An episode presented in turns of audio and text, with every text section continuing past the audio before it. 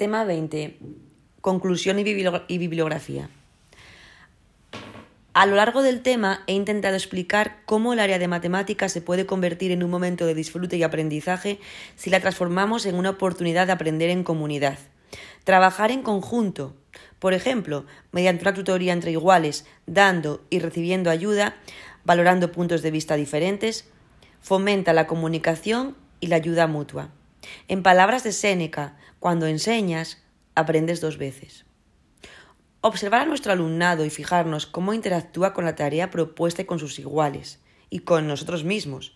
Nos da información que también nos permite aprender cada día para ser mejores docentes y contribuir con pequeñas acciones a una sociedad más justa e igualitaria. Y la bibliografía y webgrafía que he utilizado para hacer este tema es la siguiente. Alba Pastor, Carmen, 2018. Diseño universal para el aprendizaje. Aprendizaje para todos y prácticas educativas inclusivas. Madrid, Morata. Iglesias Muñiz, Juan Carlos. González García, Laura.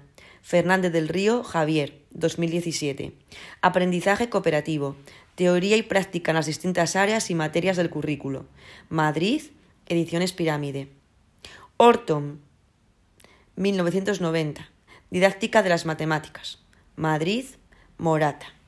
Y las web educación y educacionifb.gov.es, que es la página del Ministerio de Educación, educastur.es, derreig.eu, dialnet.rioja.es.